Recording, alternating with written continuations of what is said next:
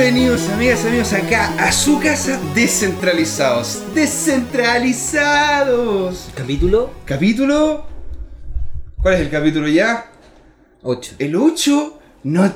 ¿El 7? Ah, ya, sí, porque el 8, el 8 es el que viene. Ya, ya. Es que es una sorpresa el 8. Aquí estamos con los de la casa, ya saben ustedes, el señor distinguido Don Leo Salgado, un hombre que es un soldado de la blockchain en sus propias palabras. Hola chiquillos, ¿cómo están? Tenemos atrás aquí de- en la voz en off off a don Claudio García, ¿no es cierto? Que es el gerente general de la situación acá, nos golpea cuando nos, cuando nos pasamos. Su, su amigo, su presentador en este momento, José Gómez, ingeniero comercial, especialista en finanzas, porque Gino en este momento no está. ¿Y a quién tenemos hoy día? Tenemos justamente a una persona que, mira, si nos ponemos a colocar cada una de las cosas que hace, aquí estamos todo el programa diciendo... Un capítulo entero mejor. y de hecho, como que el tío, de hecho, yo lo conozco por otras cosas, por su canal de YouTube, de hecho también lo van a conocer ustedes si son de la comunidad, el señor Nicolás Palacio. ¡Bravo! Hola, hola, ¿cómo están? A- ahí, a- Bueno, bueno, aplauso, aplauso, gracias. aplauso gracias. aristócrata. El mago Nicolás. El don, pero es mago. Mira, vamos a empezar, vamos a empezar. Uno a uno. Ya, uno no, uno. sí, ya, ya. Él es mago, Youtuber. es ingeniero comercial Developer. y más encima emprendedor. O sea, Anda en monociclo. en la montaña. Anda en monociclo en la montaña, hace trekking de manera profesional. O sea, este tipo, si, si no les cae bien, váyanse de acá, corten este porque se van. Porque yo lo encuentro genial. Así que démosle al tiro y partamos porque esto te viene muy interesante. Nico, ¿a quién le quieres dar un, a quién le quieres dar un saludo? ¿A quién quieres decirle buena onda? Y si de repente dentro de la presentación se nos pasó algo. Dale, buenísimo. No, la presentación está buena. Lo único corregir trekking o no sería pondría trail running. Obviamente, saludo especial a mi señora que estoy Ah, casado. y principalmente a toda la comunidad, toda la comunidad que me ha ayudado, ya sea en el canal de YouTube o en el grupo de Facebook. Al final todos me han ayudado a salir adelante y, y aun cuando sé, siempre he tenido ganas de educarlo a todos, es genial de que más gente se sume y más gente se motive y también más gente ha creado su propia iniciativa, que al final todo lo que queremos es que más gente esté metida en este carro de la blockchain y más gente se sume, así que a todos. Y claro, y tenemos que apoyarlo porque de hecho YouTube cambió ciertas leyes, no sé, ciertos parámetros, y hay que meterle más justamente vistas y visitas aquí al hombre. Sí, Para que se- en enero. Es claro, y te- hay que lograr que este hombre termine dentro de los primeros, que no solamente se vea en Chile, que se vea en todo el mundo, ¿sí o no, amigo? Así es. Excelente. Bueno, partamos. Démosle con lo que es la historia. ¿Dónde partes tú? ¿Dónde estudiaste? ¿Y ¿Cómo, ¿Cómo fue tu experiencia? Porque nos hablaste también que fuiste al extranjero. Así es, miren, bueno, si, si pensamos dónde parte mi estudio, yo ni siquiera hablaría de la universidad, retrocedería al colegio. Wow. Porque desde el colegio que siempre he estado metido en temas de electrónica, por decirlo así, desde chico que desarmaba los robots, los autos y hacía tonteras, siempre fui muy maker de, de romper cosas y hacer cosas. Era el ñuñito que estaba en el laboratorio de computación con logo programando De hecho, los Lego. En mi colegio ocupábamos el logo desde como los 7 años. Era hermoso. Wow. Hermoso, Weón, la tortuguita, la y- tortuguita, increíble, por suerte más gente lo haya Qué hecho. buena. Buenísimo, buenísimo. En mi colegio tuvimos computador toda la vida, así que fue muy bueno eso. O sea, nosotros en definitiva somos un grupito ñoño, no sé si se han fijado. Un o sea, poquito. creo, creo que yo.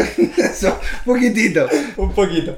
Y ahí siempre full motivado con eso y haciendo invento y tontera. Yo, mi sueño era ser Dexter, su laboratorio de Dexter. y, y también me puse a programar, me gustaban los computadores, hacía páginas web, el RPG Maker y cosas así, siempre me interesó. Y en el colegio a los 15 tuve un electivo de programación, informática se llamaba, y fue espectacular. Programábamos un Dev Pascal, algo para que más old school, no sé si te ha Mm. tocado. Leo Dev Pascal, pero muy old school, input, output, en pura consola así. Pero fileta. A o sea, los 15 a años en el 15 años en el colegio. colegio, ¿no? Qué buen colegio. Onda- Oye, interesante. No, impresionante, o sea, yo De hecho, hace no falta conozco ese otro tipo de colegio cosas. que haya tenido eso, en verdad Mira, espectacular. Yo, yo vengo del Alonso y a nosotros nos hacían como los electivos de arte, entre comillas, que eran los únicos electivos que teníamos. Y yo, de hecho, tomé el de, el de poder hacer cosas con AutoCAD. ¿Cachai? Oh, Porque era el único buena. que tenía weas con, con el computador, weón. No, y aparte eso, obviamente tuvimos Photoshop, página web, Excel, PowerPoint, la verdad nos enseñaron todo en el colegio, fue filete. Y después apenas salí, estaba en la disyuntiva, porque no sabía si estudiar comercial, si estudiar civil o si estudiar informática, ¿cachai? Porque me gustaba todo, también tomé electivos de economía, de física, matemática, entonces era como, ¿qué hago? ¿Qué hago con mi vida? Y de repente apareció, ¡pum!, esta carrera mágica que se llama Ingeniería Comercial, Licenciatura en Ciencias. Y Chévere. dice, ah, pero eso es comercial. No, comercial es licenciatura en Ciencias Sociales. ¿Qué significa esto?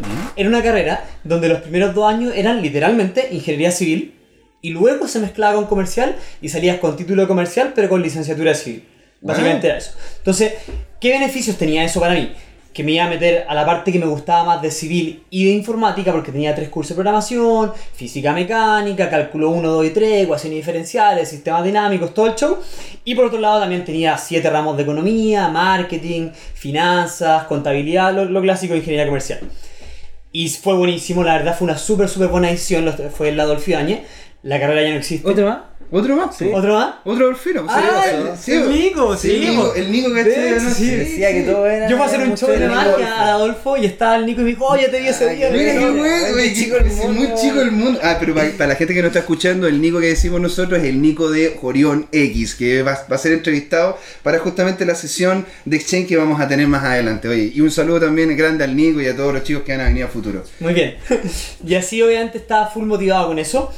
Y después, cuando terminé mi carrera, mi carrera eh, no termina cuando termina, sino que hay un año obligado que tienes que hacer con magíster. O sea, básicamente no tenía opción de no salir con magíster. Claro. Y la transición natural para una persona con mi perfil era hacer un magíster en finanzas, porque igual era civil, no, no era, perdón, era comercial, no era como civil después del magíster.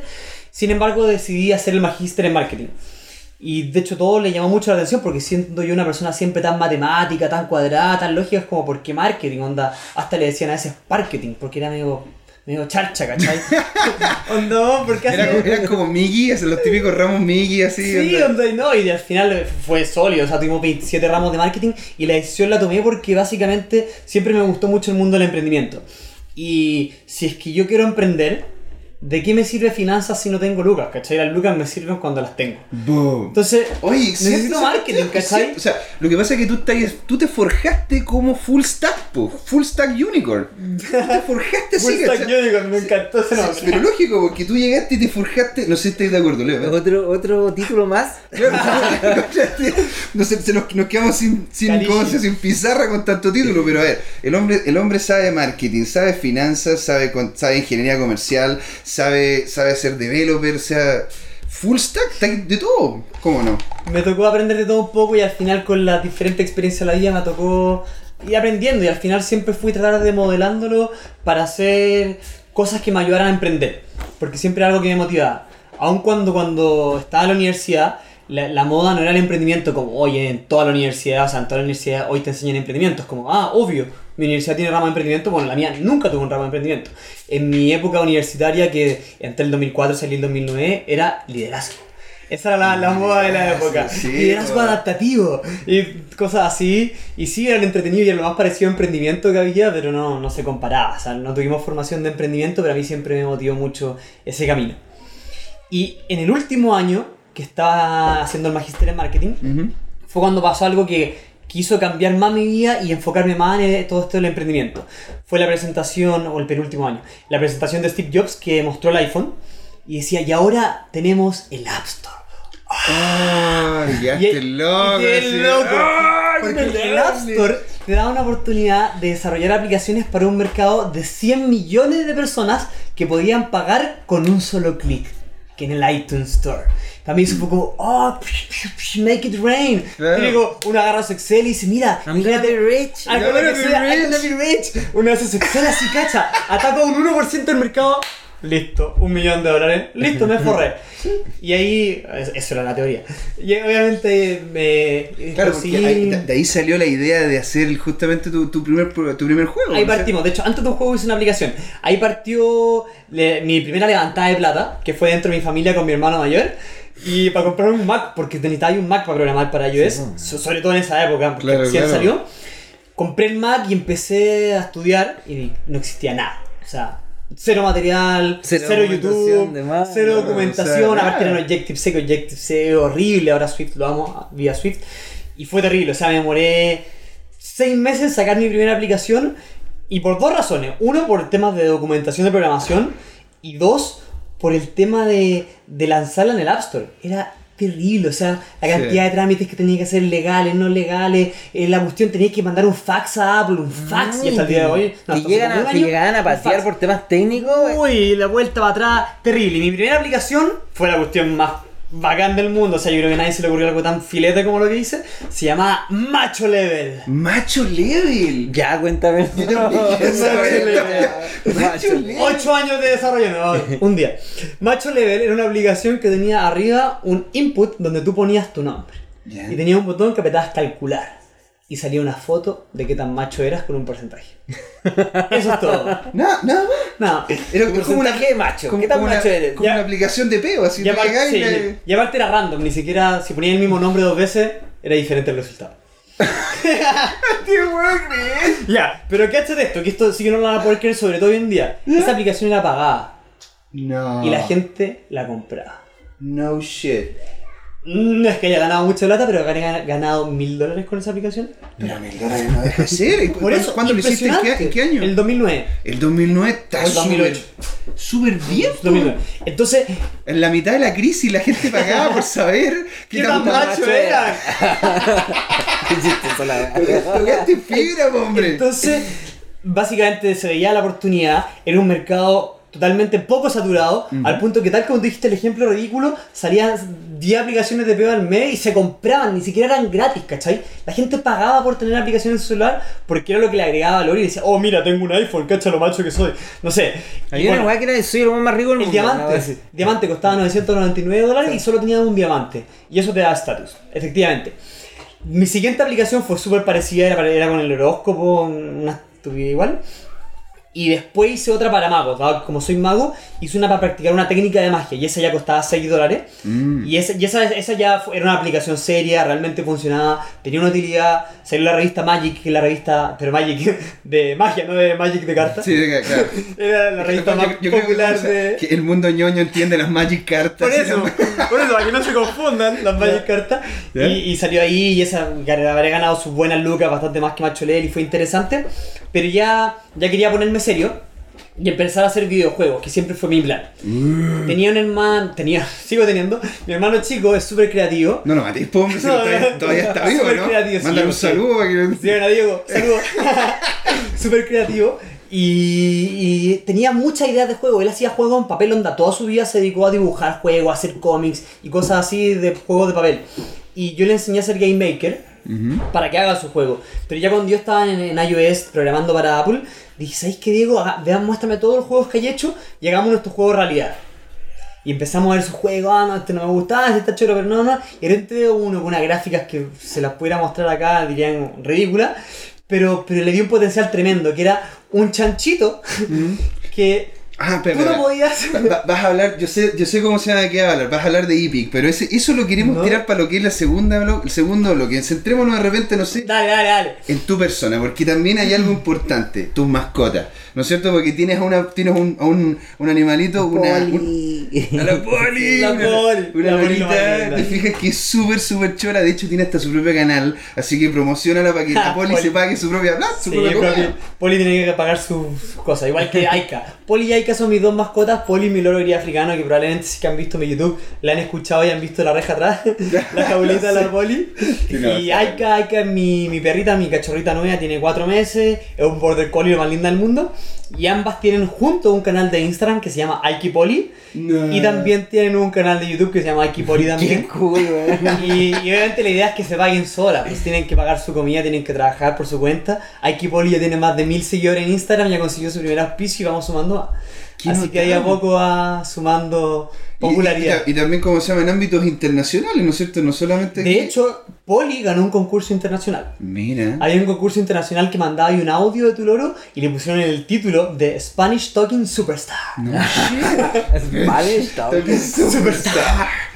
Es el título que le pusieron. Un concurso que se hizo de un, de un DVD para enseñarle a hablar a tu loro. Hicieron un concurso como un- de diferentes loros en todo el mundo y mandáis tu audio y, y ahí se agarran con el ranking. Mira que, y hablando también del área internacional, porque tú no solamente has estado presente aquí en Chile, también has estado afuera, ¿no es cierto? Tuviste, estuviste hablando también de- después de los juegos, pero estuviste en la GDC, no sé si nos puedes explicar un poco qué es eso y, la, y las potencialidades que tú ves también afuera en el, en el Sí, efectivamente, de hecho, al- algo que se nos, olvidó, se nos olvidó mencionar también después que terminé esto, yo me dediqué 100% a desarrollar aplicaciones y a hacer magia en eso, lo hacía en simultáneo. Y se me prestó una oportunidad de a mitad de año después de haber salido ir a Boston a hacer un diplomado de emprendimiento. Y como Nice. siempre me gustaba y calzaba con todo lo que quería, fui a Boston, estudié en Babson College, que es como la cuna del emprendimiento, la universidad más importante de emprendimiento en el mundo. Oh, pero Y ahí- sexy. Y ahí era estar filete, ahí, ¿cachai? Era filete porque uno de los profesores me conocía, este, de, de- que hacía clase allá en Boston, y, y nos coment- y me ocupaba como ejemplo, ¿cachai? Decía, porque este está trabajando en los juegos y la cuestión. Entonces era, era súper entretenido para la clase y me ocupaba como ejemplo. Y avanzamos súper harto, fue súper entretenido. Y después la otra oportunidad que me tocó, tal como tú dijiste, fue estar en la GDC. Después de ya que terminé todo mi estudio, me dediqué 100% a los videojuegos apenas salí. ¿no? ¿Qué, es la- qué es la GDC para que de repente no sé si es que hay alguien que La no- GDC, la Game Developer Conference, es la conferencia de desarrollo de videojuegos más grande del mundo. Se hace siempre en marzo todos los años, no me acuerdo desde qué año, pero lleva varios años haciéndose. En San Francisco, al menos todas las veces que yo fui. La verdad no sé si siempre en San Francisco. Y enorme, o sea, la cantidad de gente que asiste es brutal. Principalmente son desarrolladores y hay un día que se hace como para público general que van y ven los stands y todo.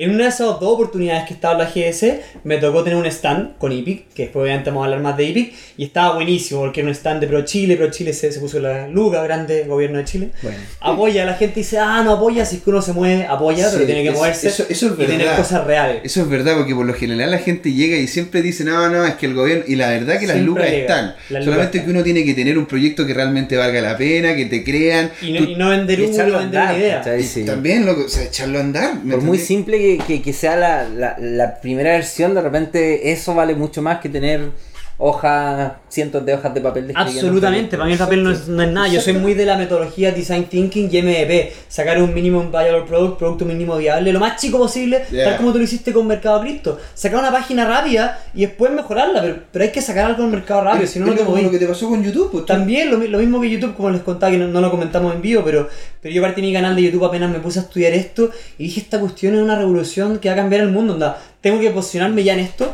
y lanzar mi canal de YouTube ahora, sin preocuparme de la edición, sin preocuparme del profesionalismo, partí con un micrófono charcha, después me compré uno mejor, dije hay que partir ya. Y- Exacto. Y, si espero a tener mi stand, mi micrófono, tener un compadre que me edite los videos, no va a partir nunca. Mejor parto ahora y si me da agarra vuelo, después me de hecho, ha sido un gran aporte para todos nosotros, para poder- para- sobre todo para mí. O sea, el Leo, el Leo sabe. Leo vuelta. Pero el Leo, lo- el seco. Yo, la verdad, que he aprendido mucho contigo. Y metido- yo veo el canal de este weón. De hecho, cuando lo lanzó, cuando tú lo lanzaste, me metí y dije, porque estaba buscando contenido en español, po. Bueno. Había muy poco. Ah, puf, nada. dije, Nada. este loco yo lo he visto en algún lado.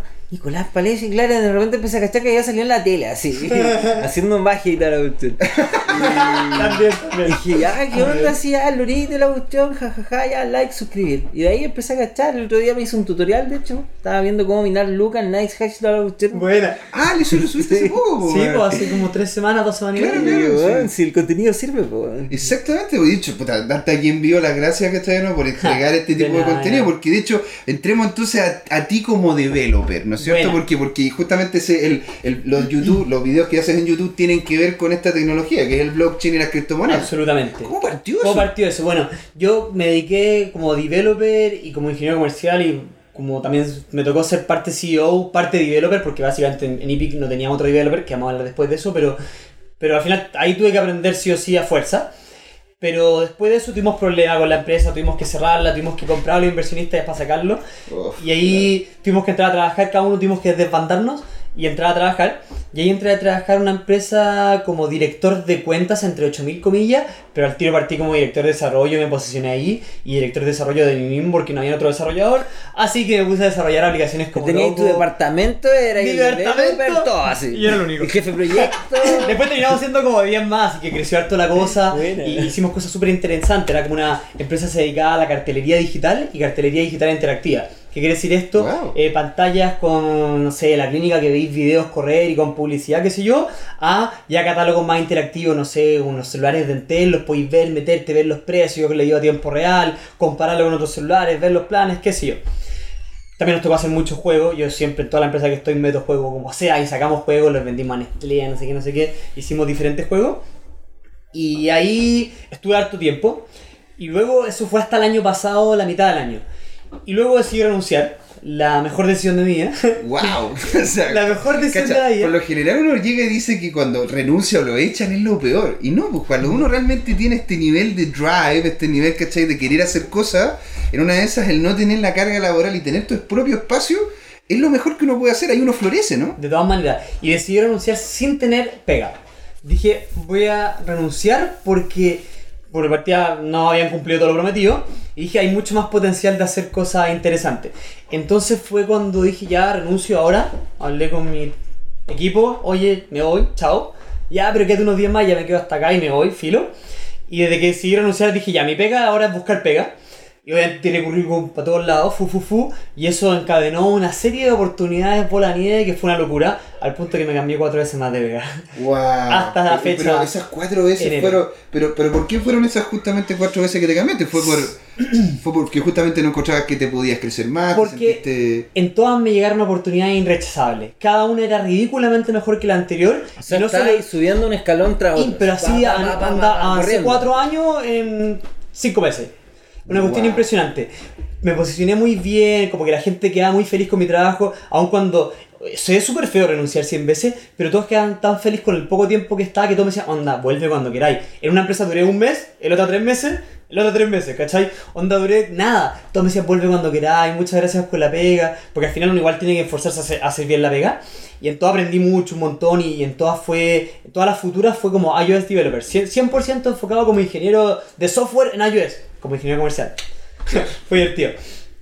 Y, y ahí logré crecer mucho, aprender un montón, trabajar con diferentes metodologías.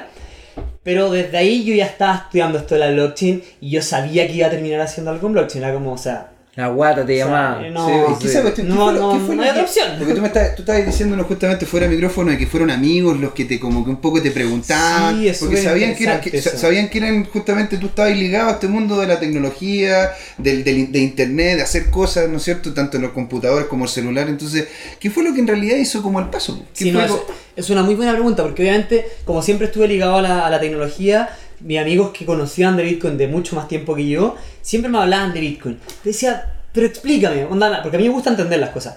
Y nadie me lograba entender, ¿cachai? Onda, no, es que, es que mira, es que no cacho mucho, pero hay como unos problemas matemáticos y unos mineros, y, y hay un Satoshi Nakamoto, pero nadie sabe lo que es. Dije, pero bueno, esto no está piramidal.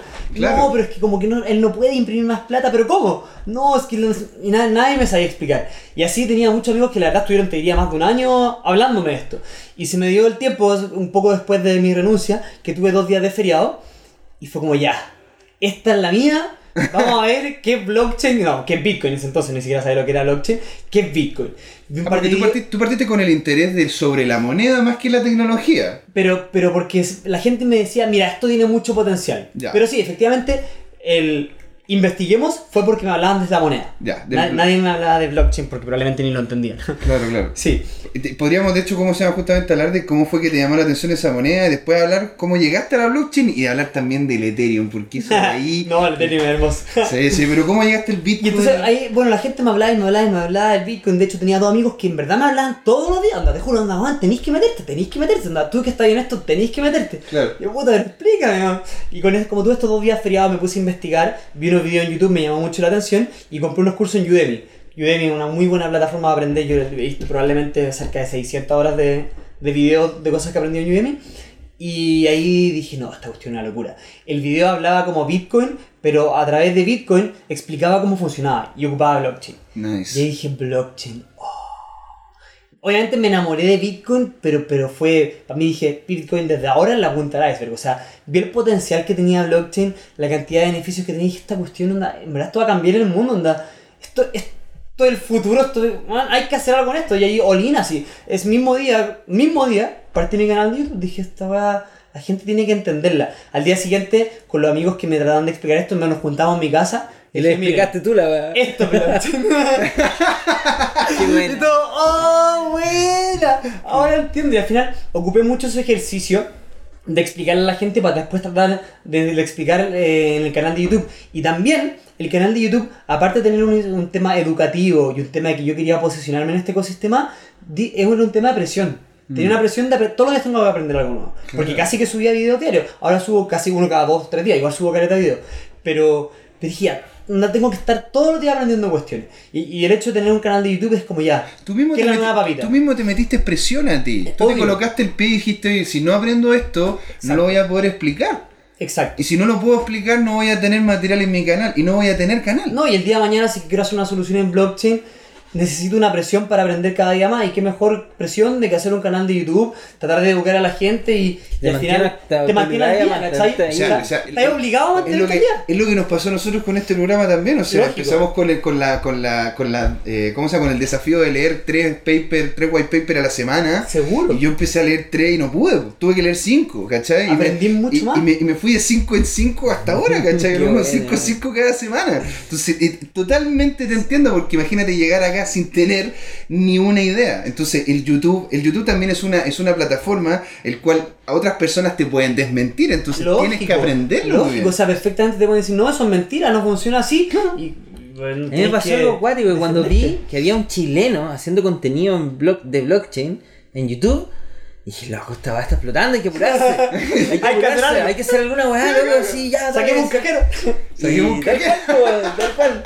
Y había una hackathon en- por esa misma fecha y Sí. con el Luis fuimos a una hackathon, ya vamos, ya, ya, va. ¿Fue la- Después fue la de acá? Después a la vuelta de la hackathon dijimos ya el cajero y toda la cuestión, pero bueno, esa cuestión de que haya más gente haciendo cosas, a la gente que está entrando y que realmente quiere hacer cosas, le ayuda a acelerarse.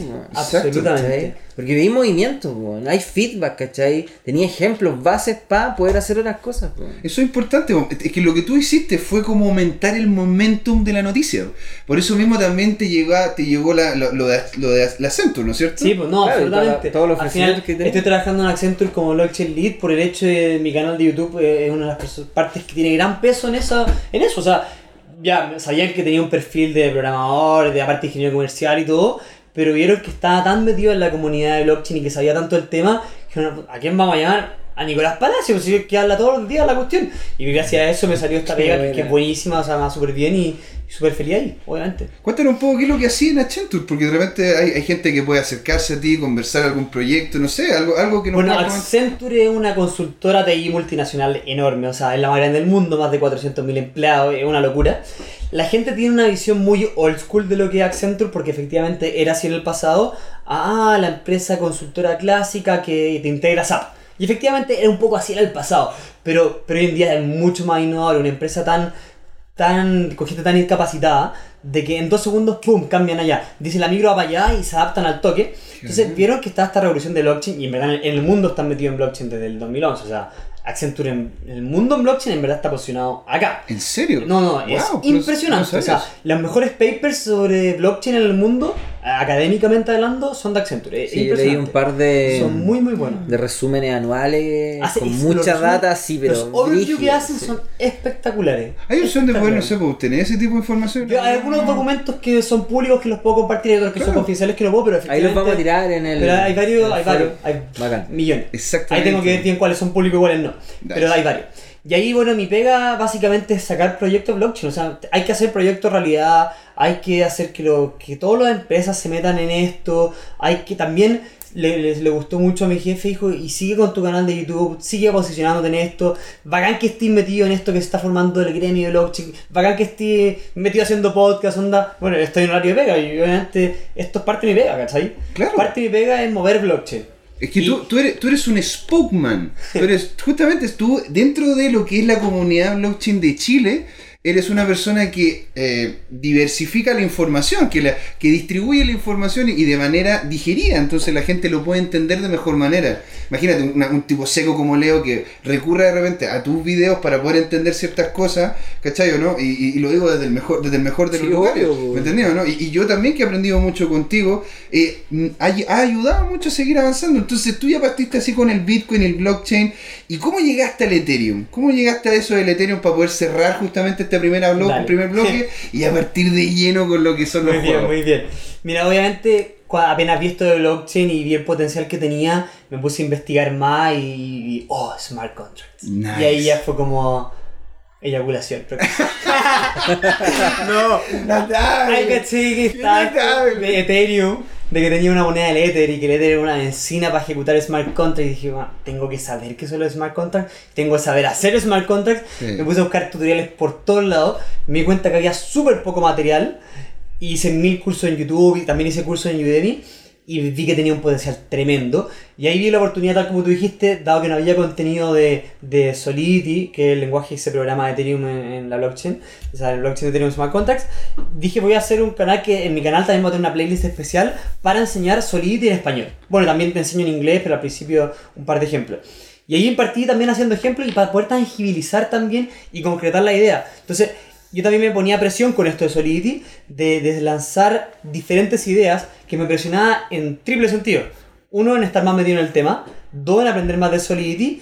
Y tres, en, en sacar nuevas ideas, ¿cachai?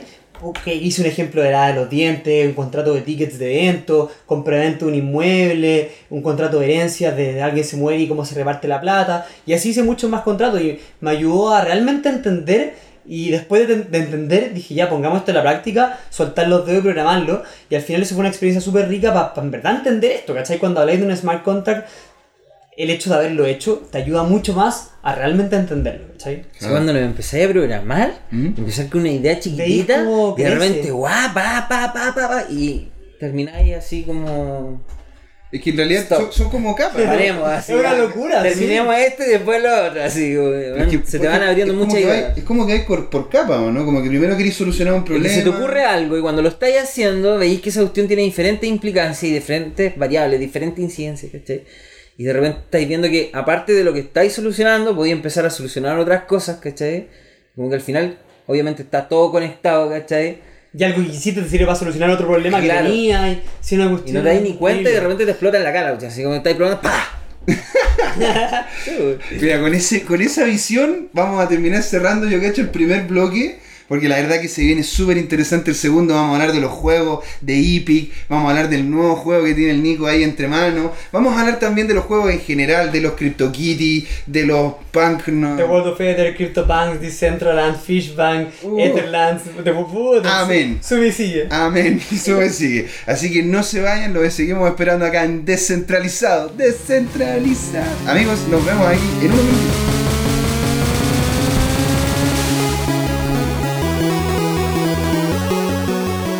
Bienvenidos de vuelta aquí a tu segundo bloque de Descentralizados. Seguimos con don Nico Palacio, acá al lado, los de la casa, Leo Salgado, José Miguel y don Claudio, la voz en off off, porque no habla.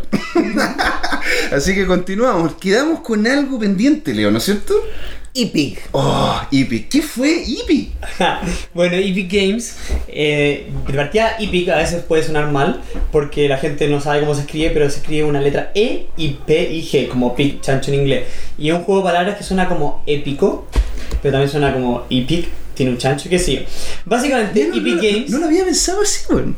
Nunca lo había visto esa forma. Tienes toda razón, claro. Epic Games es una saga de videojuegos para smartphones y tablets del querido personaje Eddie, un chanchito probado por más de 2 millones de usuarios que satisface la necesidad de entretenimiento y eso en general. No he participado en concursos de pitch por. ¿Cómo lo hace? A través de gráfica increíble, sonido entretenido, la mejor música y el factor X. ¿Cuál es el factor X? Los peos. No te creo. El chancho se tiraba peo en todos los juegos, era una tontera, a la gente le gustaba. Y, me llegaban meses más, mi viejo juega todos los días, el chanchito se tiraba. ¿Está online ese asunto todavía? Lamentablemente ¿En el año pasado, a final del año, lo sacaron porque no lo Oh, actualicé. Como oh. cambiaron las políticas de iPhone, pero en Android está, hay alguno, ¿no? En Android ¿Sí? está. En Android está Yo creo, todavía. en Android debe haber algo. Pero en Android nice. mal. Por, cómo se programaron en esa época. Pero lamentablemente hoy dejaron de existir porque Apple cambió sus políticas. Pero estuvimos muchos años, desde el 2010 hasta el 2015, que estaba 100% dedicado a Epic Games junto con la magia. Y crecimos súper harto, ganamos súper harto, hicimos mucho ruido acá en Chile. Ganamos Startup Chile, Contact Chile, Movistar Innova, la Semana de Chile Diseño, salimos elegidos como los 100 jóvenes líderes de Chile, ganamos un premio de Nokia de Microsoft y me gané un viaje a Finlandia, estuve con los creadores de Angry Birds, estuvimos en las oficinas de Microsoft trabajando, con Nokia trabajando. ¿Y tuviste las oficinas de Roxio? Sí. ¿Me estáis? ¡Qué notable! Y, y Clash of Clans que estaba lanzando en esa época y todo el show, porque también es de Finlandia. Y... Es que los finlandeses, la Mucho verdad que no no, ya. son increíbles, güey. es, que, es que- es que ellos, ¿sabes qué? Ellos son los que decía, de- decía Leo, de que en realidad desde el principio deberían ser, debería enseñarse lo que es la, la producción de, de- programas, el liderazgo, el emprendimiento, ¿cachai? ¿No? Un buen, un buen colegio, pues, ¿no es cierto? Exacto. Bueno, y ahí estuve súper metido en los videojuegos. Siempre me gustaron los videojuegos cuando chico jugaba y, lo hacía la cuestión. Y hicimos súper harto ruido. Y también ahí partí, parecido como partí en el canal de YouTube, o sea, sin saber mucho, yo era lejos de ser un experto en programación, eh, lejos de ser un experto en videojuegos, y partimos sin nada. La gente dice, ah, pero es que partiste con Lucas, que te ganaste este premio. No, la verdad, nuestro juego famoso que fue Epic Dash, que fue top 1 en 16 países en dos semanas, La, la rompió. Tuvo millones de Sí, descargas. pues de hecho, de hecho apareciste en el Sí, diario bueno, y, y, y tenía ahí un video de música incluso de Epic. Hicimos un hit musical. ¡Qué notable! Sí, no, bien Ahí chulo. también lo vamos a colocar en la. No, eh, bien lo vamos a colocar para que la gente lo vea. Hicimos mucho ruido, de hecho, tal como hit salimos en televisión, literalmente en todos los canales de todos los canales de Chile, salimos en todos los diarios, pero literalmente en CNN estuve como tres veces hablando en vivo, dos veces me vinieron a entrevistar del extranjero, la BBC de Londres y otra cuestión de Hong Kong, como que vinieron a entrevistar, no, hizo mucho ruido una cuestión de Hong Kong, ven acá, a ver, me No cómo se llama. El conserje que tenía. Aquí hay uno- unos chicos de Hong Kong, ¿los dejó pasar? Sí, déjenlos pasar nomás. los- Ah, Fue divertido. Y hicimos mucho ruido y relacionado con lo de YouTube, tal como decía, partí sin nada, ¿cachai? Y partimos nomás, empezamos a hacer y no teníamos cómo dibujar las cosas y hicimos un casting por redes sociales buscando, fue divertido como hicimos el casting. Necesitamos un diseñador gráfico que dibuje un chancho tierno pero no gay. Propuestas a mago Nicolás, arroba, bla bla bla punto bla. Y llegaron varias propuestas y llegó la mejor de Andrés. Andrés, una máquina, saludos para Andrés, que una máquina, o ganamos los premios de Chile de diseño y la cuestión. Y con él también estamos trabajando en el juego ahora porque es profesional del diseño increíble. Y hicimos mucho ruido y ahí salimos adelante. Y gracias a eso nos metimos tanto en el ecosistema, ecosistema de los videojuegos y por eso también fuimos a la GDC, que es la Game Developer Conference que hablamos en el O sea, módulo de, hecho, anterior. tanto, tanto te metiste con lo que es el mundo de los juegos y lo que es ser el desarrollador que incluso hiciste clase en la universidad sobre esto. Efectivamente, sí, efecti- en la Universidad de la América me tocó dos años hacer clase de videojuegos y lo más entretenido que, que el foco que quería la universidad no era para programadores, sino que era para ilustradores y personas del área de animación, diseño gráfico, de que como que no tienen las herramientas para programar videojuegos, pero con lo que yo le iba a enseñar que es GameSalad, que es un framework muy amigable con programación drag and drop, y con eso le podíamos enseñar a gente que tenía mucho talento para diseñar a hacer juegos. Juegos simples, pero, pero un punto de partida súper interesante. Como MVP, como lo que Para hacer tal como Claro, claro, claro. un MVP, un minimum Viable viable product, de sacar algo rápido al mercado, ver si agarra vuelo y después ya si agarra vuelo contratamos un programador, le hacemos profesional y, y lo hacemos bien, ¿cachai? Y, y funcionó súper bien, a la gente le gustó harto y todos tenían como un proyecto del año de hacer su juego. Fue una muy buena experiencia. Ay, qué notable, o sea, pero justamente como partiste con esto de los juegos y estuviste in- involucrado, después lo mezclaste con lo que es Ethereum, que, que- que es la base, ¿no es cierto?, de, de la mayoría de los juegos de, que, se, que, se entien- que, que se tienen ahora, ¿no es O cierto? sea, aquí es lo más básico, el típico casino que así roll dice, tiráis los dados, Ah, claro. ganáis bitcoins y que le chuntáis. Claro, o sea, Como los típicos juegos de póker y tal, los Sí, bueno, fueron como los primeros. juegos. Eso fue como lo primero que salió, como los típicos casinos online Ajá. o un Poker Stars con bitcoin, con cripto. Ya, Sí. mira, no, te- no tenía idea que esos fueron como los primeros juegos. Sí. Sí, pues, que era lo más simple. Era lo más fácil. Son plataformas centralizadas que al final lo único que hacen con cripto es pagar y comprar y vender en cripto, ¿no? Después un smart contract que tiene un random, Claro. ¿no? O cosas así. De hecho, uno de mis ejemplos de smart contract de mi canal de YouTube también es un coin flip, un cara y sello. Ah, que claro. apostáis y ganáis el doble, o 1,9 para que la casa gane algo. Pero el más emblemático de, la, de Ethereum fue el tema de los gatitos. CryptoKitty. CryptoKitty, güey. Oh, es que esa La cuestión. saturación de la red. La saturación de la red Claro. de Ethereum, tal cual. Exactamente, Es impresionante cómo dejó la, la embarrada, entre comillas, en la, en la carga de Ethereum. Y se mezcla muy bien esto de la Ethereum con blockchain y los juegos, porque por primera vez se podían hacer juegos, comillas, después vamos a hablar más de eso, descentralizados. Y segundo, donde los usuarios son dueños de su personaje, de su ítem, de lo que sea. Y ahí es donde causó tanta revolución esto, y por eso CryptoKitties al final dejó la embarrada. No solo logró eh, colapsar la blockchain de Ethereum, sino que hay gatitos que se vendieron, por ejemplo, por 250 Ether. Para que la Hay gente. un gato. Para que la el, gente. El primer la gato, creo que el el gato Génesis. Génesis. Para que la gente entienda, ¿cuánto eso más o menos significaría en pesos En ese chilenos? momento, ¿cuánto habrá sido? Creo que fue como un millón de dólares. No, ¿no? así es como un millón de dólares. Sí, Como un millón de dólares. Sí, no, si era mucha plata. Es sí. mucha lata. O sea, imagínate gastarte un millón de dólares por un por- Personaje. Por, un personaje. Bueno, y antes no todos deben saber lo que es CryptoKitties. Les voy a explicar como a la rápida como qué es CryptoKitties. Eso sería súper bueno. CryptoKitties, imagínense, tú tenías una serie de gatitos que existen y van saliendo gatitos cada 15 minutos, da lo mismo. Y estos gatitos tienen atributos, atributos físicos, ¿vale? Y hay ciertos atributos que son más raros que otros. Porque no sé, lo- la piel de leopardo solo la tienen 10 gatitos en todo el mundo. ¿Vale? Entonces lo hace muy raro. Versus la piel manchada que la tienen 100.000 gatitos en todo el mundo. Estos gatos se pueden comprar y coleccionar. Dice, ah, no sirve mucho, pero también tú los puedes aparear. Tiene un sistema de apareamiento, de, no tienen sexo, son asexuados. Tú eliges uno con el otro. Hay un marketplace de gatitos Oh, qué fome. y hay un marketplace de, de breeding donde tú pones como, oye, o me ofrezco, como una prostitución, me ofrezco a mi gatito. Ofrezco mi gato. ¿Quién quiere? ¿Quién ¿Quién quiere quiere? tirar a mi gato? No sé si se puede decir esto en el podcast, pero ¿quién se quiere tirar a mi gato? Entonces la- hay un marketplace de prostitución donde, apareas a estos gatitos. ¿Ya? Y, y por qué me, me interesaría aparearme con ciertos gatitos? Porque puede ser que este gatito tenga esta piel de leopardo que es rara. Y yo creo que puede influir en que mis hijos salgan quizás con esta piel de Ah, leopardo. o sea, podéis tener, eh, tenéis traits, tenéis como detalles que se ven en el, el gatito, pero puede que si lo mezclas con lo mezclo otro. con otro puede ser que nazca con esto o quizás algo más. Hay, hay cosas de genes Ah, escondidos. Hay gatitos con alas. Hay gatitos con alas, hay patitas de pollo, hay gatitos vestidos de Drácula, hay ojos tristes, ojos felices, dientes de- Hay todo tipo de formas, son muchos atributos. Ah, entonces igual tiene algo de gambling esto, ¿no es cierto? Algo de juego, O sea, ¿estás para mí, el 98% del marketplace, del mercado de estos, son los especuladores. Ah. La gente de casino, y tal como todos los juegos partieron por casino, especuladores del póker, de los inversionistas, y la gran minoría es gamer, ¿cachai? O coleccionista. Mm. Obviamente todos los, todos los especuladores tienen algo coleccionista porque saben que en coleccionar hay valor. Yo, por ejemplo, tengo una colección de cartas Pokémon. No y va- vale más de 30 palos hoy. Y no lo voy a vender nunca, voy a hacer un cuadro Pero, con este güey- 150. este- pero es increíble. Pero tengo una colección Mira, de si yo- cartas. yo le Yo voy- yo ver eso, por favor. A Yo voy a decir voy a hacer un cuadro, voy a un Te- cuadro. Voy a decirles una cosa, yo- si realmente se quieren sentir que no han hecho nada en su vida, si realmente se quieren sentir inútil, hablen con Nicolás Palacio. Cinco minutos con él te va a decir, pero ¿qué he hecho en mis 30 años? No, hay que hacer cosas.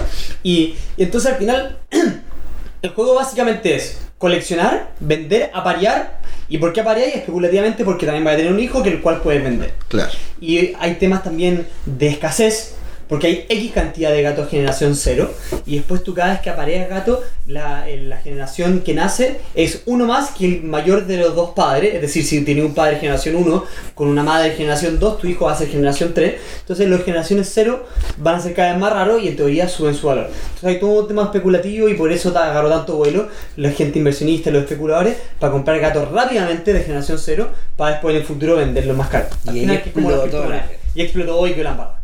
Wow. Pero, y, y- ese, tipo de cosas no sé, pues, ya que son solamente especulación, significa de que, bueno, como especula, como especula uno en la ruleta, como también lo hace en el blackjack, deben haber más juegos aparte de los CryptoKitty. Exacto, CryptoKitties fue el primero que, que hizo súper alto ruido y, y lo hicieron súper bien. O sea, CryptoKitties tiene su contrato públicamente todo, menos la mezcla de gen. No, y la interfaz y los diseños son y es hermosos. espectacular. O sea, Sí. no, y la programación en verdad es hermosa, está está súper bien hecho. Lo hizo Action CM, una empresa sólida. Yo, yo he conocido a ellos acá en Chile y son secos, donde trabaja gente de primer nivel. Hicieron muy bien la pega. Pero, pero aparte pusieron un estándar muy bueno de smart contract para aplicaciones descentralizadas específicamente en videojuegos. Y es de ahí que fue la base para que cree una bola de nieve y salieron, o sea, hoy hay más de 200 juegos en la Va- vamos hablando cada uno por, por, por separado, para que la gente los vaya Voy a hablar conociendo. solamente de algunos porque existen millones después voy a- les podemos tirar incluso el listado que tengo por acá y tengo unos números. Pero voy a hablar de los que hice, que los que les comentaba, que son solo cuatro, cuando levanté plata para hacer el juego que después le vamos a hablar del juego que estoy haciendo. Primero CryptoKitties le hablaba que hay gatitos vendidos por 250 Ether, que movió miles de miles de Ether en el primer día y todo eso. Otro que hablo que es ridículo, solo para que, para que entienda la gente como el poder del coleccionismo, que eran los CryptoPunks, que sigue existiendo. Ujú. CryptoPunks, bueno, el otro lo van a poder ver, pero básicamente un avatar de píxeles de punks. que Claro. Existen 10.000 punks y nunca se van a crear más, no hay más, no hay menos, no se pueden modificar, no se pueden Ah, eso- nada. eso es lo que son. solo coleccionables Ah. y algunos se venden en 9 Ether y el promedio de punks es de 0,5 Ether. Estamos hablando de pagar hoy, no sé si es que pensáramos en Ether que está a 500 y algo, más de 250 lucas por un pedacito de píxeles que sea tu, que sea tu nombre. Pe- ¿No hace nada más? Es que es No hace como- nada. Qué, qué increíble, o sea, en realidad, ¿cachai? O sea, por lo menos las cartas podéis jugar con ellas. Y los tenía en tu plataforma, no los podía usar en ningún lado. No voy a hacer nada. Están ahí, ¿no? Los gatitos por lo menos los podía pagar. Claro, po. Es Estos que- solo los puedes comprar y vender. Moya, nada. Después otro que me gusta mucho y, y logré meterme cuando estaba antes del alfa, que es Fishbank. Fishbank es un CryptoKitties de pescado, literalmente onda, CryptoKitties de pescado, pero le agrega una variable más, que son las peleas. Que- y, no, Ah. y no tiene apareamiento, le quito una variable y le agrego Pueden una pelear. Eso no Pueden pelear, no es, súper bien entretenido. Tú peleas contra dos pescados, tienen ciertos atributos como poder, velocidad y peso, y la pelea está influenciada por esas variables más un componente random. Tiene que haber un componente random para que no se sepa quién va a ganar. Claro. Y la persona que gana es como si le comiera un mordisco al otro pescado y gana un poco de peso, y eso es como su experiencia, y el que pierde, pierde un poco de peso. Entonces, aparte el que no, el que no pelea se perjudica porque todos van a pelear con él y va a ir bajando nivel. Los pescados suben de valor porque por tú, ser tú- más tú no, tú no tienes cómo se llama que quedar en conjunto porque los CryptoKitties ya, yo quiero aparear mi. No, acá no hay match. Si tú estás disponible para pelear, alguien te va a sacar a pelear y cagar. Ah, ya, ok. Pero tú siempre estás dispuesto a poder pelear. si o sea, te llega una ballena. Te come. Pero hay un incentivo para no comerse a, a los pescados más chicos. Porque como todos, no, no todos sabemos, pero como se sabe, en la blockchain de Ethereum hay un costo de transacción. Entonces, por ejemplo, como hay un costo de transacción, voy a inventar, imagínate que te cuesta Luca atacar, tú no vas a pagar Luca por atacar un pescado que pesa 3, porque aparte Te te va a dan llegar un de porcentaje de, que- claro. eso, y es tan poco que el incentivo está para atacar a alguien parecido a tu nivel. Ah, claro. Ojalá un poquito más abajo, pero que igual existe riesgo porque hay probabilidades. Entonces hay incentivos que equilibran el mercado para atacar a gente más o menos de tu nivel. Nice. Mira, mira, qué chulo. No, es que- interesante. claro, da, da una dinámica diferente, ¿cachai? Porque una cosa es, porque tú los CryptoKitties, tú en definitiva lo estás cruzando para ver si es que dentro de las pro- probabilidades de esa cruza sale algo que realmente valga la pena. Sí. Y así tú vas a tener la ganancia por esa cruza. En cambio aquí literalmente tú tienes que hacer el acto, act- eh, tienes que hacer un- una, una, una función activa en querer y luchar. O sea, tiene Exacto. una dinámica en la cual tú eres parte y no solamente como que juntas dos cosas que tú tienes. Acá yo creo que se logró bajar un poco el segmento especulador y aumentar el segmento gamer por el hecho que tiene más jugabilidad. Y también tiene esto que tú puedes ir a pescar y sacar un pescado random. Ah. Y le da, vale 0,03 Ether y te puede salir lo que sea. Obviamente hay pescados con nivel, diferente nivel de rareza, están los comunes, los raros, los épicos y los legendarios. También están las ballenas, tú dijiste ballena, y en verdad existen las ballenas. No, quiero ni meterme, no quiero ni meterme en ese baile. Y yo participé desde antes del Voy a alfa. perder todo mi éter en Se va- pescado. Se va a ir todo el éter, todo la el- la puta, lo- lo- los sueldos de la familia, lo, que hemos guardado ya. Participé desde antes del alfa y, y por referido me conseguí un par de pescados. Después salió el alfa, donde lo jugué para probarlo y podía probar solo las peleas y la pesca. Y todavía no. Y pronto va a salir ya, ya el juego for real, donde voy a jugar y hacer todo esto. Bueno, muy parecido a Fishbank, no, no tengo los números tan importantes de eso, pero salió CryptoBots, que hay publicidad en Facebook que probablemente a ustedes le apareció, porque Mm. Sí. Sí. todos los que buscan esto, le aparece esto. Sí. CryptoBots me cargó, lo jugué, hice un video en YouTube y muy mala experiencia, mala la interfaz, Ah, peleáis sin saber nada, no hay ningún control, ni siquiera, no sabéis nada, Mm. ni siquiera sabéis contra quién vaya a pelear, no sabéis cómo el sistema pelea, muy mal, sin embargo igual ha agarrado vuelo, igual ha vendido plata, igual ha ganado mucho. Otro que tengo anotado acá, que esté impresionante. World Ese, of- ese, ese, así al detalle. ¿Qué, qué, ¿Por qué es impresionante? Porque todavía no hay nada.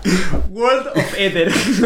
ya, World of Ether. El es un mundo del Ether. Que promete ser pare- muy parecido a Fishbank, donde hay unos personajes que las gráficas son muy bacanas, son como ilustradas, como eh, bien bacán el estilo. Y la ¿Es página como cómic? No sabía decirte cómo describirte el estilo. Dale. Pero, De pero- todas maneras lo vamos a dejar como, como pie para que la gente lo pueda ver si es que ya- cuando ya no esté escuchando. y vende huevos, ¿vale? Porque todavía no existe el juego, todavía no sale, pero desde ya está vendiendo huevos. Y el primer huevo, huevos. Y esos huevos en el futuro van a salir en un personaje aleatorio. Ah, ok. Y la gracia de esto, y, y donde yo creo que hicieron muy bien la pega, es que el primer huevo se vendió en 0,00035 Ether, ¿vale? Nada, poco. Y cada huevo adicional que se compra aumentaba el valor en 0,00035 Ether. Actualmente, no, no actualmente, pero la última vez que lo vi, el precio de un huevo estaba en 0,6 Ether. ¿What? Si tú haces una sumatoria para los que sean más matemáticos, calcula que ya han ganado más de 500 Ether. Vendiendo huevos, que no existen de un juego que no se sabe. Ni siquiera se sabe cómo es el sistema de pelea, no hay nada visual. Ellos prometen, se va a pelear, ellos ven algo de gráfica, pero te juro que muy poco y ya han ganado más de 500 Ether. Wow. Pero- Generando huevitos. solamente siendo huevito. O sea, Entonces, eh, cuando yo vi esto, dije, listo, voy a hacer un juego. claro, y ahora metámonos a eso. Deja, deja dar uno, más y después vamos a ese, después vamos a Dale, ese. dale, dale. dale. Otro Decentraland, que es uno más conocido, que este es interesante porque Ah, me encanta. El vende, Decentraland, sí. vende Le- Leo de parcelas básicamente de un mundo virtual que todavía no existe, Que tiene distrito y todo. de que tiene distrito y todo el show, y hay parcelas que se vendieron por miles de miles de miles de dólares. Y espacios virtuales de un mundo virtual que aún no existe, la gente le ve tanto potencial que está dispuesto a gastar 60 mil dólares por una parcela. Cacho. Entonces encuentro impresionante el Ahora, concepto. lo bueno que tiene se supone ese concepto detrás. Bueno, ahí el Leo, me- Leo me, puede, me puede un poco ligar. Es que, es que es, eh, cuando tú tienes justamente la compra de una parcela dentro de un distrito, te va a permitir en un futuro poder colocar ahí como un negocio que tiene una cierta, Y- un cierto marco y poder ganar, ¿no es cierto? O sea, Claro. Eh, ¿podéis como un poco explicar la dinámica? Sí, Decentraland es mucho más interesante. Dale tú nomás. Oye, pero Decentraland es más interesante. Dale, yo no. Yo tengo maná. Efectivamente, buena, porque efectivamente Decentraland, tú, tal como tú dijiste, podéis generar un negocio. Al final podéis vender algo dentro de tu parcela. Mm. Entonces, podéis darle una vuelta y, y una empresa bastante más seria de lo, de lo que se ve de World of Ether. De World of Ether ni siquiera se sabe quiénes son y venden huevos, ¿cachai? Claro. Por eso dije espectacular, esto es una locura. Entonces, y así en verdad hay mil más. O sea, solo, solo por mencionar algunos, ni, bueno, eh, Etherbots, Etherlands, Etherfights, Etherwars, eh, eh, los Mifu, Mafu, ¿cómo se llama? Como waifu, waifu, que se le dicen a, ¿qué a las mujeres en Japón que las podéis comprar. Hay unas cripto waifu. Eh, Este güey, no, te podéis comprar una personas cripto waifu. Crypto Celebrities, que literalmente compráis caras de famoso. Crypto World, que compráis, tú eres Chile, tú eres no sé qué, Crypto Wars. Y mucho de, países. mucho de esto desarrollado sobre lo que se desarrolló de CryptoGato. Todos ocupan básicamente la misma, la misma lógica. ¿Y, por, qué es tanto, por qué la gente se revoluciona tanto con esto? Porque ve el potencial de uno ser dueño de algo, dos creen que esto va, a subir de valor al ser los primeros en meterse, y los que tienen más jugabilidad de, de mejorar tu personaje, si lo mejoráis efectivamente lo podéis vender más caro en el futuro. Básicamente yo creo que todos ven la oportunidad de, de como, mira, esto es como un nuevo Bitcoin, pero me puedo meter desde el principio. Por eso estos juegos están agarrando tanto vuelo vendiendo huevos, por ejemplo, ¿cachai? Algo que no existe.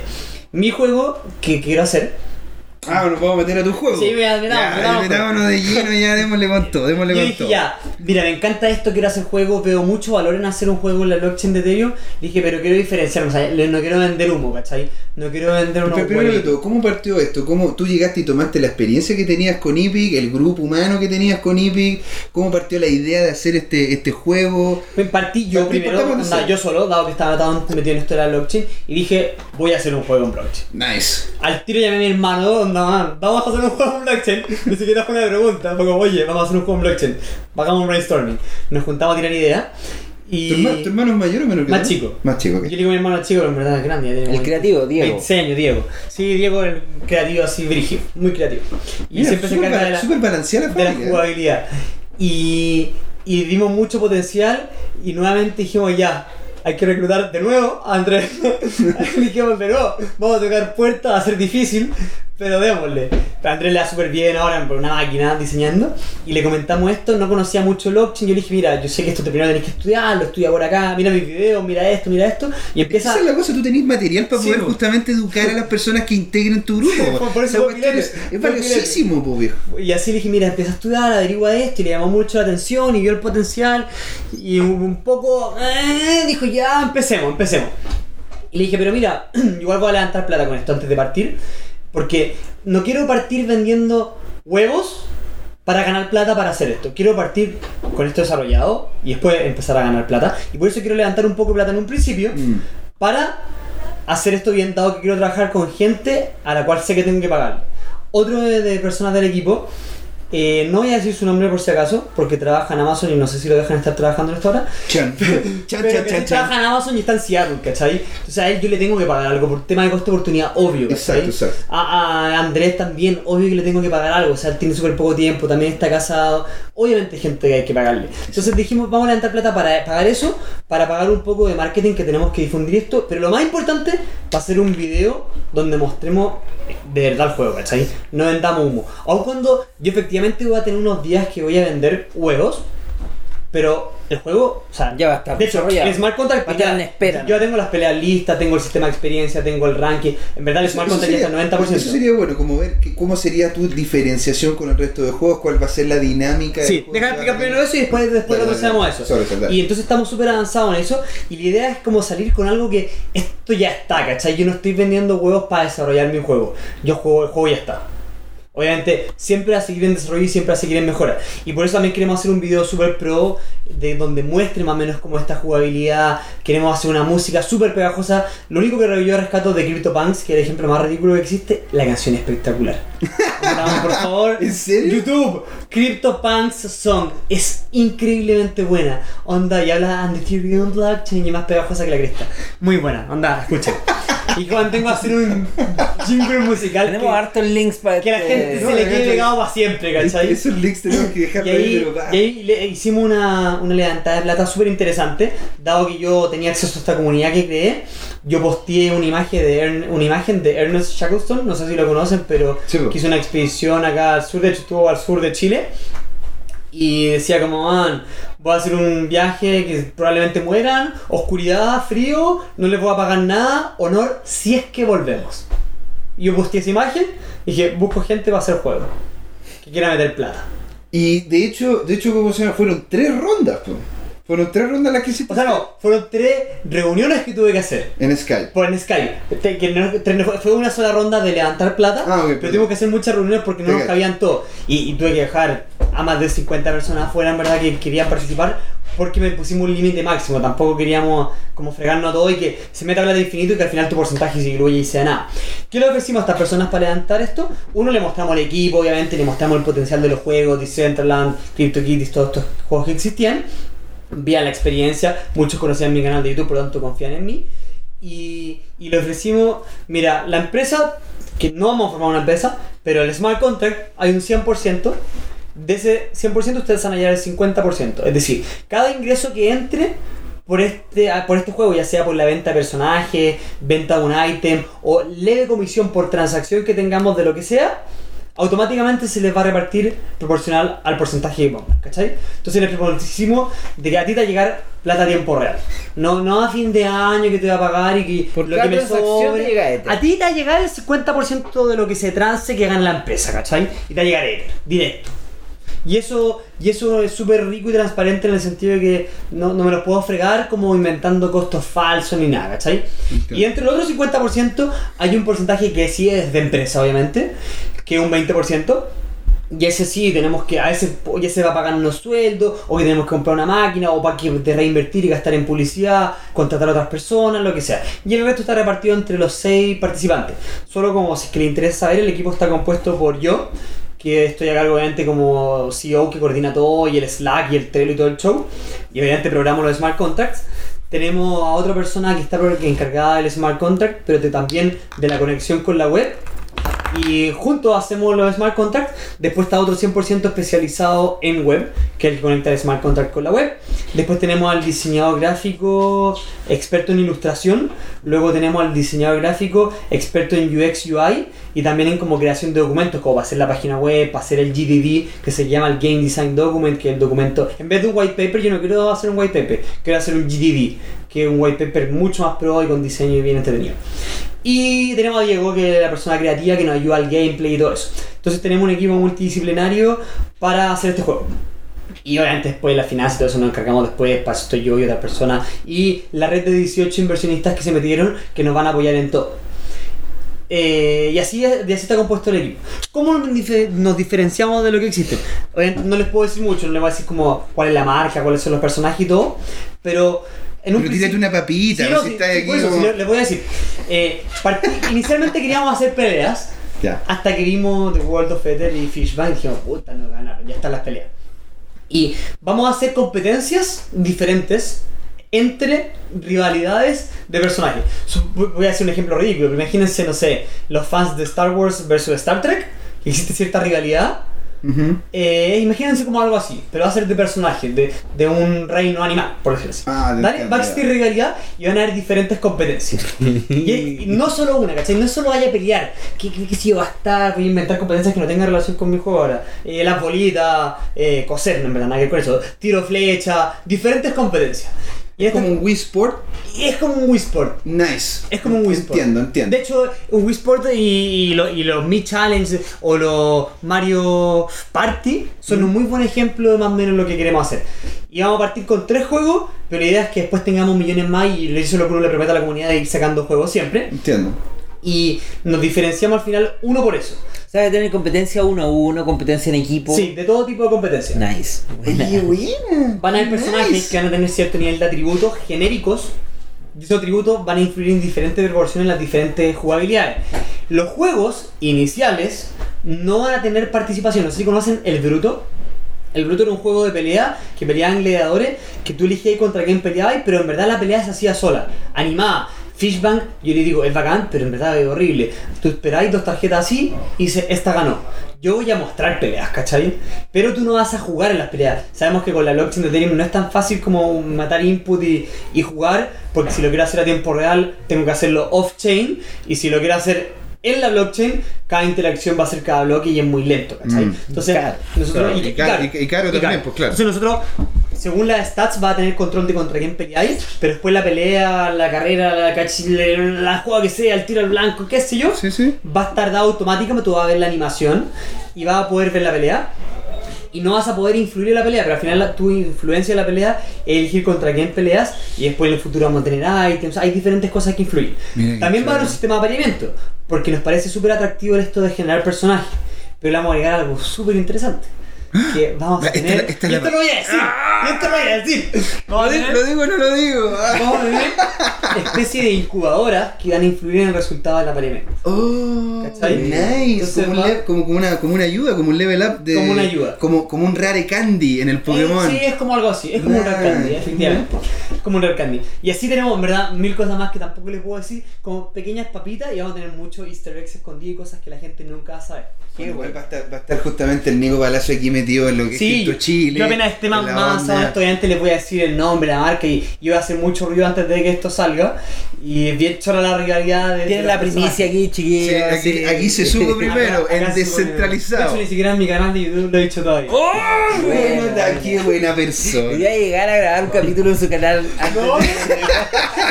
ya, El perfecto. futuro. El futuro. El futuro, pues, cabros. ¿Para dónde va esto de los juegos? En Exacto. Quisiera, quisiera ¿cómo se llaman? También en conjunto con Leo queríamos saber qué dices tú, Nico, sobre el futuro. Sobre futuro? el Bueno, tu futuro. juego es parte del futuro. Claro. Mira, efectivamente, de partida estamos en una bola de nieve y se armó una fiebre del oro, tal como pareció con las criptomonedas, de que todos se quieren meter y salieron miles de miles de criptomonedas. Pasó esto con los juegos. La gente vio un potencial tremendo de ganar mucho dinero y está saliendo, literalmente todos los días está saliendo algún juego, ¿cachai? Está pasando, están pasando cosas. Entonces, el futuro es que van a haber millones de juegos, van a haber millones de estafas. Seguro, no les quepa duda que hay gente que va a vender puro humo, huevo y no va a tener nada hecho. Claro. Pero, pero cada vez van a ser más pro los juegos. Partimos con estos juegos como CryptoKitties, CryptoPunks con nada interacción. Y yo ya he visto gente que está pro- probando juegos de que onda podéis jugar, están hechos en Unity, tienen una interfaz gráfica en 3D y podéis jugar un juego de carrera y los resultados anotan en la blockchain, ¿cachai? Ah. Entonces estamos empezando a mezclar la realidad de los juegos tradicionales con la blockchain. Y de hecho, eso es algo que no mencioné que también voy a hacer yo. Yo mi juego lo voy a lanzar para iOS. Tú dices, pero ¿cómo? Pero en iOS no ejecutar un smart contract de Ethereum porque no tenéis Metamask, ¿cachai? Que Metamask es una plataforma de pagar en, en la blockchain de Ethereum. Y voy a ocupar un sistema como de crédito, ¿cachai? Que la gente va a poder cargar dinero y con eso yo voy a ejecutar las funciones por detrás y eso va a permitir que tú desde tu celular también puedes jugar. Y el día de mañana voy a hacer cosas animadas, cosas 3D y voy a hacer una experiencia mucho más rica. Entonces yo también eso es algo que voy a poner en mi O sea, roadmap. e- eso, es sumamente importante porque eso te diferenciaría brutalmente. Absolutamente, y uno, por eso digo, se me olvidó decirlo, unos grandes factores diferenciadores, voy a partir en navegador, pero después me voy a tirar la aplicación móvil, dado toda la experiencia que tengo en eso. Y el futuro va para allá, ¿cachai? Y- y Hay del- algo del muy futuro, ¿cómo se llama? importante. También ligado a lo que son las monedas. Sí, y de hecho me gustaría hablar de Engine Coin. Engine Coin es otra más, pero, pero es la que yo le veo más potencial, moneda, criptomoneda de videojuego. ¿Cómo se escribe? Engine? Engine, E-J-I-N. Ah, como, No como engine de máquina, sino como engine. Engine. Sí. Ah, ok. Y Engine Coin tiene la Engine Network, que son los gallos que tienen Minecraft, 60 millones de visitas diarias, una comunidad de 250 mil comunidades diferentes de videojuegos, tienen todo un ecosistema para los videojuegos, van a hacer su lanzamiento Power en Minecraft de su moneda en la GS ahora en marzo, y, y lo interesante es que están creando un sistema que tú mismo en los juegos vas a poder pagar con este token, vas a poder crear dentro de este token como nuevos tokens que van a ser tu Fire Sword, tu Spear, tu no sé qué, Qué va a haber un marketplace de items, un marketplace de lo que sea del ecosistema de los videojuegos. yo creo que fue que te, te pregunté si es que iba a haber Marketplace, porque por lo menos en la, en la, Sí. en la ronda en la que estuve yo. Va a haber marketplace. Claro, sí. Y, y, y la gracia es que también puede haber marketplace de items, de lo que sea en el Esa futuro. cuestión de los ítems únicos, personalizados, que no se repiten.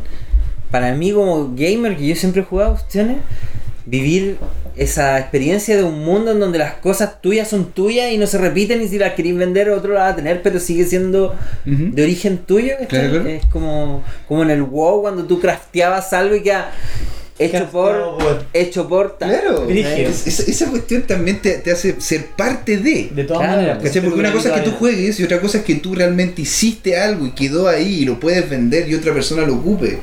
¿Cachai? Eso- Eso es muy humano. Entonces esa moneda va a llegar a revolucionar el mercado y también está trabajando con los mayores frameworks para hacer juegos como Unity 3D y otras plataformas. Bueno. Y, y yo creo que va a hacer un montón de ruido y va a facilitar mucho a la gente que tampoco sabe mucho de blockchain, ya sea por la parte de programación o la parte de usuario, a interactuar con esto. Yo creo que mucha gente se va a empezar a meter esto, en esto como gamers, van a ver que van a poder vender sus personajes y sus items en un marketplace entre juegos, o sea, yo voy a poder vender a cualquier persona que no importa que hay gente que va a comprar la Fire y ni siquiera va a jugar los juegos y después la vender más cara, ¿cachai? Entonces se va a crear un ecosistema muy rico que va a acercar más al mundo hasta a esto de la blockchain y van a salir muchos más juegos en las diferentes blockchains de Ethereum o quizá en el futuro Neo, Cardano, qué sé yo, quién sabe. Pero, pero cada vez van a ser mejores la experiencia y van a ser diferentes enfoques los que van a tener. Unos van a tratar de tener todo el core logic en la blockchain, otros solo van a anotar algunos datos, otros van a anotar todo en la blockchain de Ethereum, van a ejecutar todos los contratos, van a hacer muy caras las transacciones, va, va- va a salir de todo, ¿cachai? Y va a ir cambiando el mercado a profesionalizarlos también. El día de mañana, o sea, ya les digo, en uno o dos meses más, si tú sacas a vender huevos sin mostrar nada, nadie te los va a comprar. Claro. O sea, yo creo que ya pasó esa locura de comprar un huevo porque sí. Porque es tan rápido lo que está creciendo esto y son tantos juegos que están saliendo al día de que cada vez, que es como la ICO. Mm. Cada vez la gente investiga más para poner plata en una ICO. Antes la Claro. gente metía plata ciegamente en una ICO, ahora la gente investiga. Y- Lo mismo está pasando con el futuro de los videojuegos, pero esto va a crecer un montón. Pero yo creo que el videojuego ha sido justamente el, como el vehículo en el cual la tecnología se ha integrado de mejor forma con nosotros. Porque en definitiva, cuando lo- los primeros que jugamos fuimos nuestra generación, pues. Nuestra generación tenía la Atari, tenía una serie de elementos tecnológicos que nuestros papás veían como elementos extraños. Los computadores por lo general van subiendo cada vez más porque uno quiere tener más capacidad y poder jugar ahí, ¿no es cierto? O sea, el- el- de todas maneras, y los videojuegos mueven más plata que, que la televisión, el cine y la música juntos. Imagínate. O sea, es una locura, ¿no? Si el ecosistema de los videojuegos es tremendo. Entonces esto tiene un, un potencial gigante y la verdad nunca va a dejar de crecer. Y es la nueva fiebre el oro. Entonces tiene muchas cosas que lo hacen atractivo, lo hacen rico y hacen que la gente se quiera meter. Y creo que va a ser uno de los puntos que va, va a tener mayor influencia para que el mundo empiece a saber más de esto de la blockchain. La gente va a empezar a interactuar con la blockchain sin saber. Exacto. Y al final eso también es lo que tiene que pasar. Es que Eso es lo más Eso importante. es lo que tiene que pasar. creo. Esto tiene que ser frictionless. Es como, es como el auto, la gente no tiene por qué entender lo que es el torque o cómo se hace el cálculo, sino simplemente subirlo y subir y usarlo. Y, y me quedo con esa con, con ese pensamiento. No sé si tienes alguna última cosa ya que estamos cerrando el, capítulo. ¿No? ¿No? Quedó perfecto, quedó el marco ideal para poder llegar y cerrarlo. Oye, y nos despedimos dándole un gran abrazo y un aplauso aristocrático a, a don Nico Palacio, el ingeniero comercial, developer, Emprendedor, youtuber, mago. Y, hace trekking. y hace trekking. y monociclo. Y monociclo y, y es profe y la hace todo. Así que Oye, nada, te felicito Gracias, por, gracias. por- por lo que estáis haciendo y por el tiempo de venir para acá, por el tremendo currículum que tení y bueno, que te vaya excelente con el juego Gracias, ahí y estaríamos contándole las toda la energía para el equipo. Exacto, y muchas gracias Bacán. también a don Leo Salgado, así Sí. un experto en esto. Aplauso aristocrático. Un aplauso aristocrático para, para Leo Salgado, para el distinguido don Claudio García que está ahí Oye, atrás, que, que es un grande que nos pega chachazos cuando nos pasamos la voz en off. Oh, exacto. Los peos del chancho. Una- también una- un, un saludo grande a Gino, que te extrañamos, extrañamos, Gino. Gino. Así que para que vuelva y sea justamente el conductor, que está en mucha presión. Me siento presionado. Está rojo, Estoy José rojo, sudando. soy- ya estoy terrible ya. Y bueno, claramente yo, José Gómez, que les dan, les doy un abrazo grande. Muchas gracias por escucharnos. Sin, sin ustedes no somos nada. Nico, Leo, José, Claudio y Gino. Gracias. Chao, chao. Chao chicos.